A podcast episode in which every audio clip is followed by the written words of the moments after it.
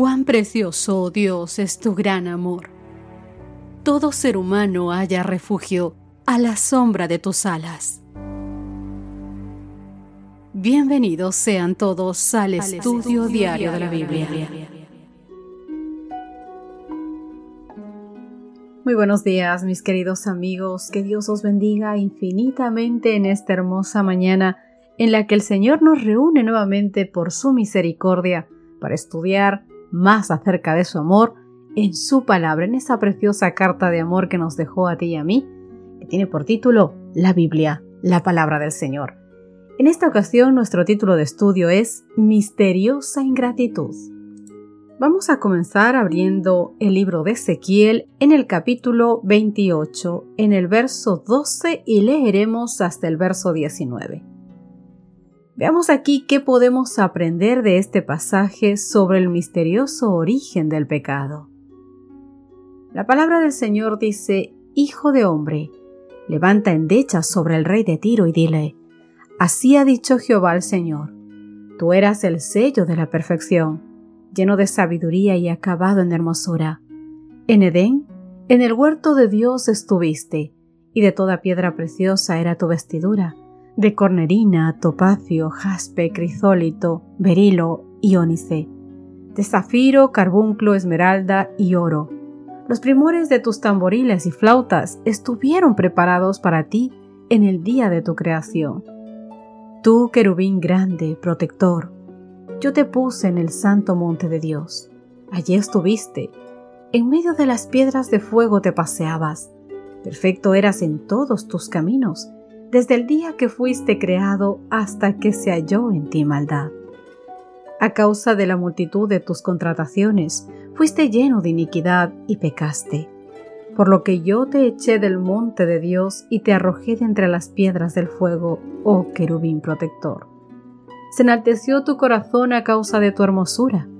Corrompiste tu sabiduría a causa de tu esplendor. Yo te arrojaré por tierra Delante de los reyes te pondré para que miren en ti. Con la multitud de tus maldades y con la iniquidad de tus contrataciones, profanaste tu santuario. Yo pues saqué fuego de en medio de ti, el cual te consumió y te puse en ceniza sobre la tierra, a los ojos de todos los que te miran. Todos los que te conocieron de entre los pueblos se maravillarán sobre ti. Espanto serás, y para siempre dejarás de ser. Gran parte del libro de Ezequiel, queridos amigos, se escribió en lenguaje simbólico, relativo al tiempo del fin. En muchas ocasiones se utilizan entidades específicas como personajes, como personas, animales y objetos, y eventos locales para representar y describir realidades cósmicas o historias más amplias. En Ezequiel capítulo 28, los versos del 1 al 10, el Señor se refirió al rey de Tiro, como un gobernante rico y orgulloso, que era solo un hombre, pero que decía ser un dios, y que hasta se sentaba, según él, en el trono de los dioses. Y es que Tiro era una antigua próspera ciudad portuaria fenicia.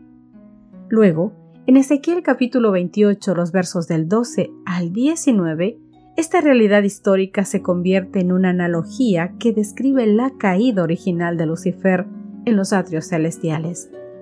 Entonces el rey de Tiro, que era un ser humano que vivía en medio de los mares, como dice el verso 2 y 8, ahora representa al querubín grande protector en el verso 14, que vivía en Edén, en el huerto de Dios y en el santo monte de Dios, como dice el verso 14.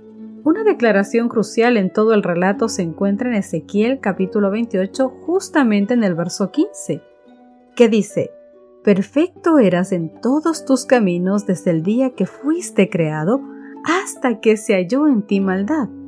Por lo tanto, cabe destacar que la perfección de Lucifer incluía el potencial para hacer el mal, y eso se debía a que como ser moral, Lucifer poseía también libre albedrío, parte de lo que significa ser un ser perfecto. En realidad Lucifer fue creado perfecto, lo que incluía su capacidad para elegir libremente. No obstante, al abusar de esa perfección por el uso indebido de su libre albedrío, se corrompió al considerarse más importante de lo que realmente era. Lucifer ya no estaba satisfecho con la forma en que Dios lo había creado y honrado, y abandonó su gratitud por Dios y deseó recibir más conocimiento del que realmente merecía.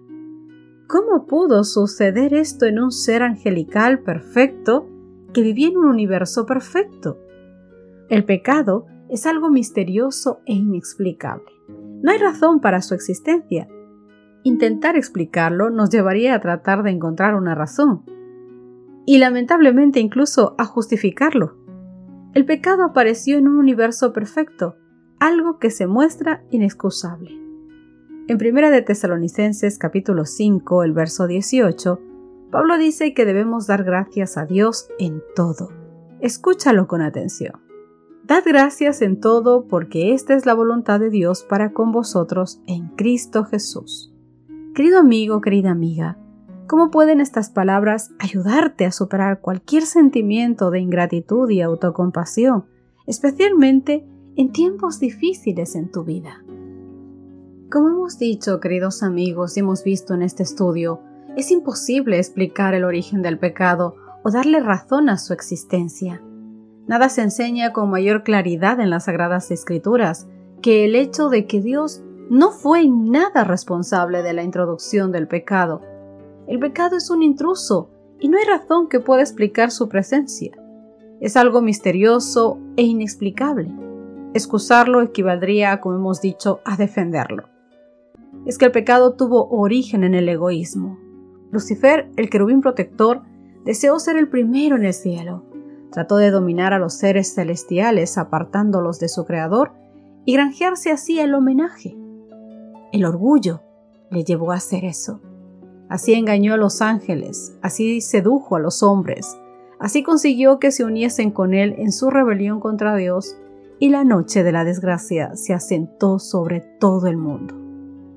La razón de su principio, del principio del pecado o desarrollo nunca fue explicada y no puede serlo aún en el último gran día, cuando el juez se sentará y se abrirán los libros. En aquel día será evidente para todos que no hay, ni nunca hubo ninguna causa para el pecado. En la condenación final de Satanás y de sus ángeles, y de todos los hombres que finalmente se hayan identificado con él como transgresores de la ley de Dios, toda boca quedará callada, quedará muda la hueste de la rebelión desde el primer gran rebelde hasta el último transgresor cuando se le pregunte por qué ha quebrantado la ley de Dios. Así que mi querido amigo, el estudio de esta mañana te hace la siguiente invitación. Abre tu corazón, abre tu corazón al amor de Dios y haz que rebose sobre los demás. Recuerda que todos tenemos que arrostrar duras pruebas y resistir rudas tentaciones. Y algo podemos hacer para aliviar esas cargas de nuestros hermanos. Expresar nuestra gratitud por las bendiciones que nos da el Señor y gozarnos en ella demuestra el aprecio a las atenciones de las que somos objetos por parte de Dios. Conservemos nuestro corazón lleno de preciosas promesas de Dios, a fin de que podamos extraer tesoros de la palabra del Señor para consuelo y aliento propio y para el del prójimo. Esto nos envolverá en una atmósfera provechosa y enaltecedora. Propongámonos ser motivo de bendición para los que nos rodean. Veremos cómo encontrar modos de ayudar a nuestra familia y a todos los que nos rodean, a todo nuestro prójimo que esté a nuestro alrededor. Pero lo principal es mantener un corazón lleno de gozo y agradecimiento a Dios. Cuando el Señor venga, veremos de cuántas cosas Él nos libró, de las que hoy ni siquiera podemos tener entendimiento de que sucedieron. Por eso es que, querido amigo, te invitamos hoy a que llenes tu corazón y tu mente del amor de Dios y te espacíes en su palabra.